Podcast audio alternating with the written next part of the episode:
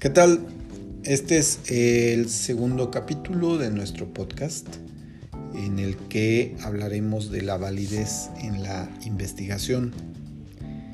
Nuevamente eh, recurrimos a un texto de Frascara y eh, vamos a hacer un recorrido eh, a partir de una discusión sobre lo válido que eh, pueden tener los resultados eh, que se obtienen en los procesos de investigación.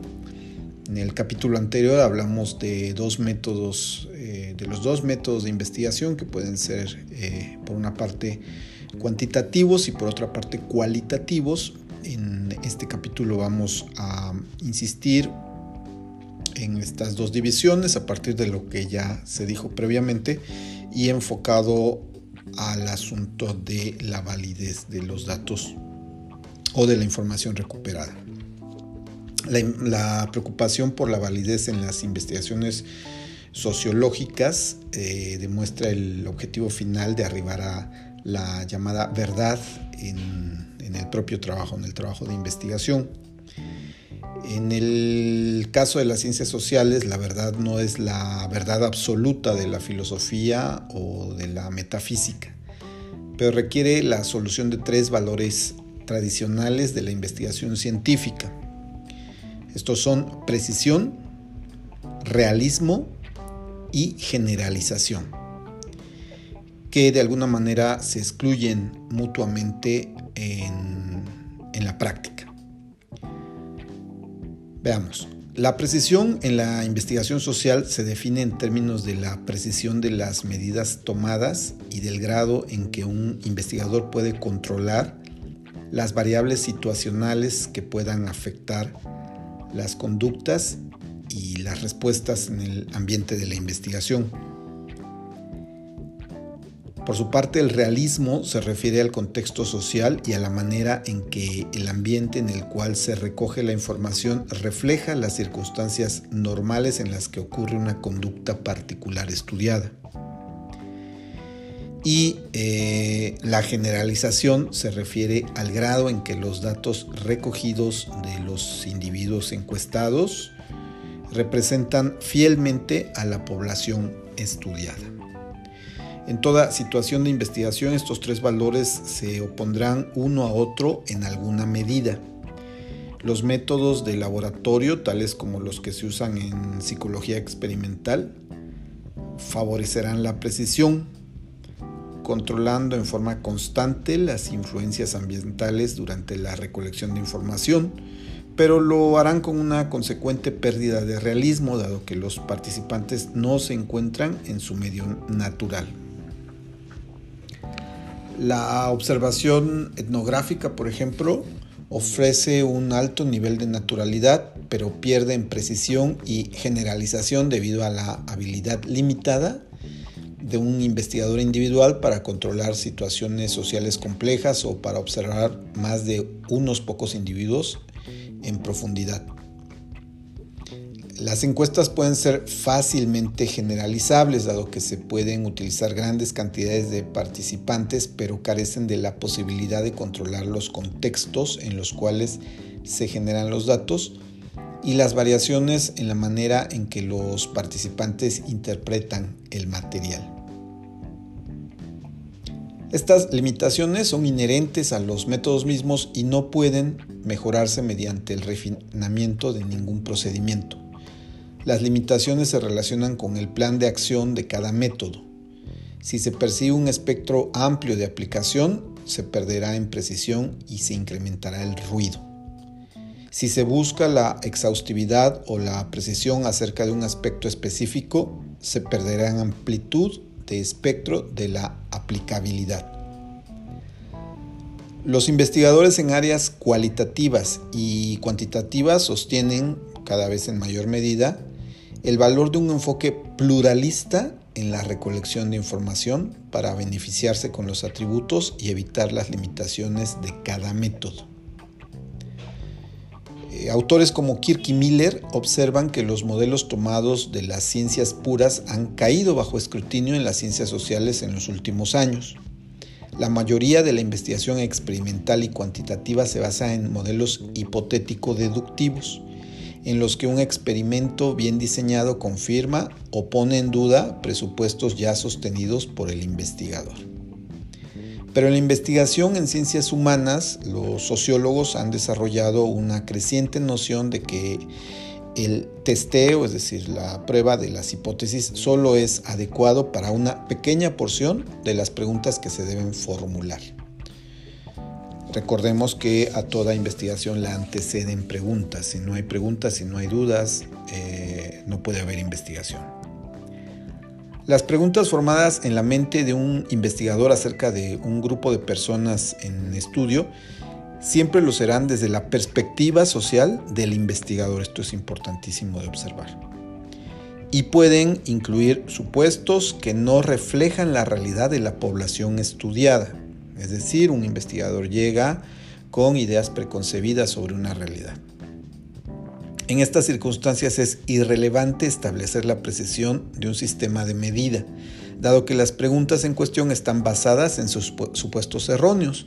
Es decir, el investigador se hizo eh, preguntas a partir de sus prejuicios y de sus preconfiguraciones y probablemente si esos eh, eh, juicios previos o configuraciones previas son erradas o erráticas en cuanto a la realidad, pues por lo tanto también llevarán a una situación errónea.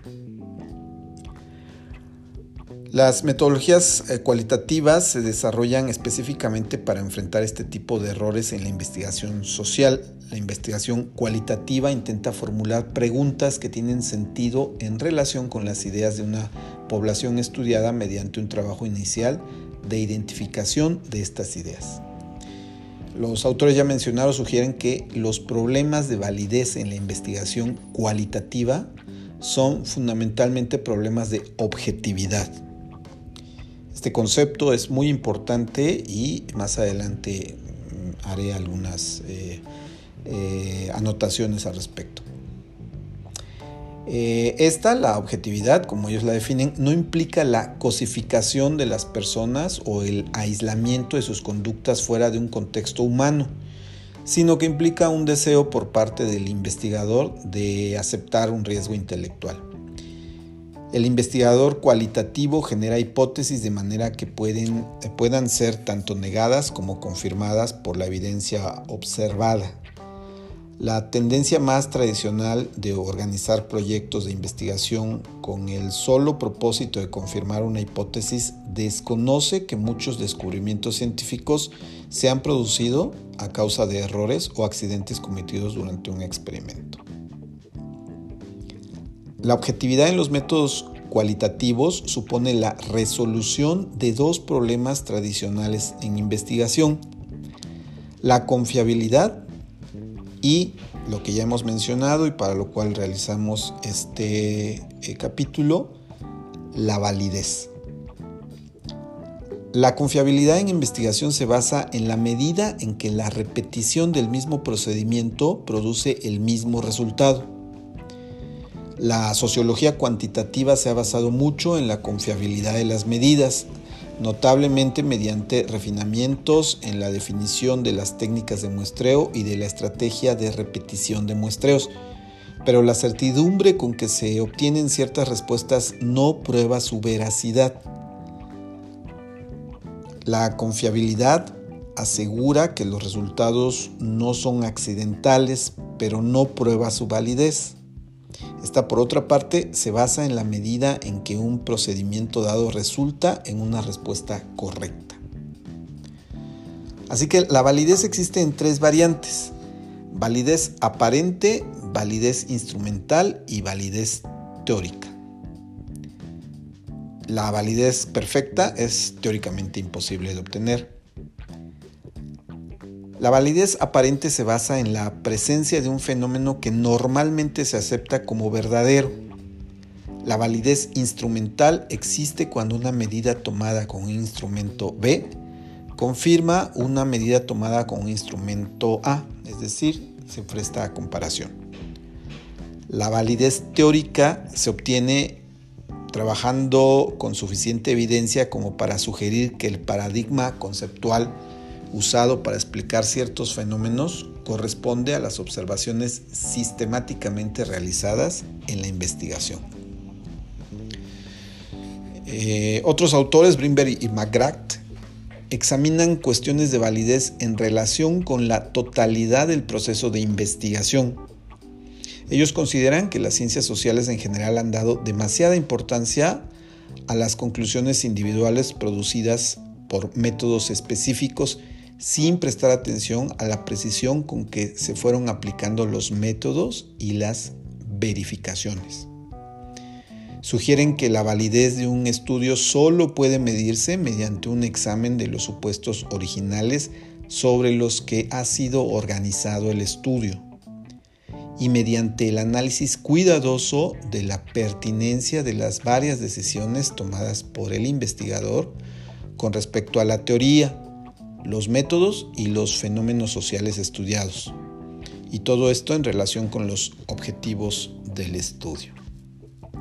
Esto es muy importante porque nos permite ver todo el proceso eh, de investigación eh, que parte, por supuesto, ya lo dijimos, de preguntas o de dudas que se moldean en función de elementos teóricos, como debe suceder siempre en la ciencia, eh, que se realiza a partir de métodos o procesos previamente determinados y que acontece a partir de la, observación de eh, fenómenos sociales estudiados, esto es, conductas, comportamientos, actitudes de grupos de población. Cuando oímos palabras como sociología, como antropología, de repente podemos eh, sentir un poco una presencia como muy fuerte de unas disciplinas, que de hecho lo es, pero en términos prácticos, eh, estas disciplinas han alimentado como eh, instrumentaciones de información al diseño desde siempre. Todo esto eh, se dice en relación con los objetivos del estudio.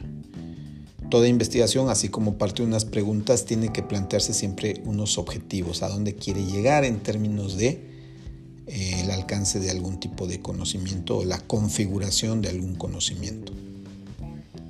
Estos mismos autores que mencionamos antes eh, también sugieren que se ha prestado muy poca atención a los fracasos de algunas investigaciones como fuentes de información útil. Ellos conciben el proceso de investigación como un esfuerzo acumulativo destinado a reducir las incertidumbres en relación con los supuestos existentes acerca de ciertos fenómenos. Y consideran que tanto la confirmación como la negación de una hipótesis constituyen contribuciones útiles al saber. Observan que esos fracasos rara vez se publican y se utilizan poco en el análisis de los datos cualitativos y que por tanto mucho de lo que se pierde podría ser útil.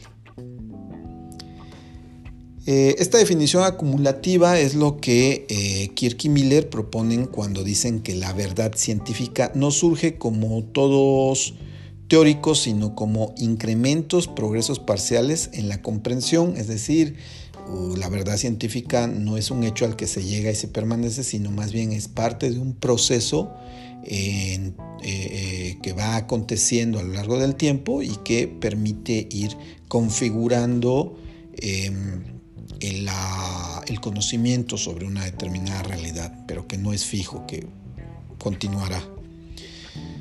Hoy se acepta generalmente que la validez en investigación eh, cualitativa requiere el uso de múltiples métodos de recolección de información. Existen y más adelante hablaremos de estos. También necesita la comparación o la triangulación de información obtenida mediante estos diferentes métodos.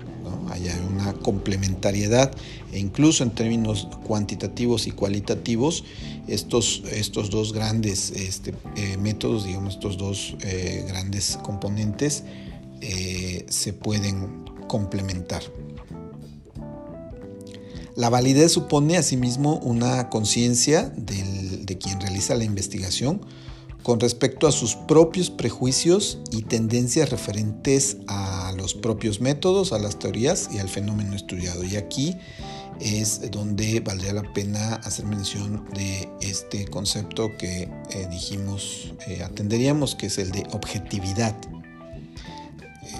Los prejuicios y las tendencias referentes a los métodos, a las teorías y los fenómenos estudiados que están en quien realiza la investigación, que lo hemos llamado y lo seguiremos llamando el investigador, sin que eso nos coloque en una condición incómoda, puesto que todo diseñador tiene algo de investigador, muchas veces no lo ejercemos en términos correctos, en términos metodológicos, pero eh, está claro que para ejercer el diseño se debe identificar situaciones de la realidad, repito, a veces de una manera completamente empírica eh, o incluso intuitiva, y muchas veces lo ideal es eh, de una manera observada.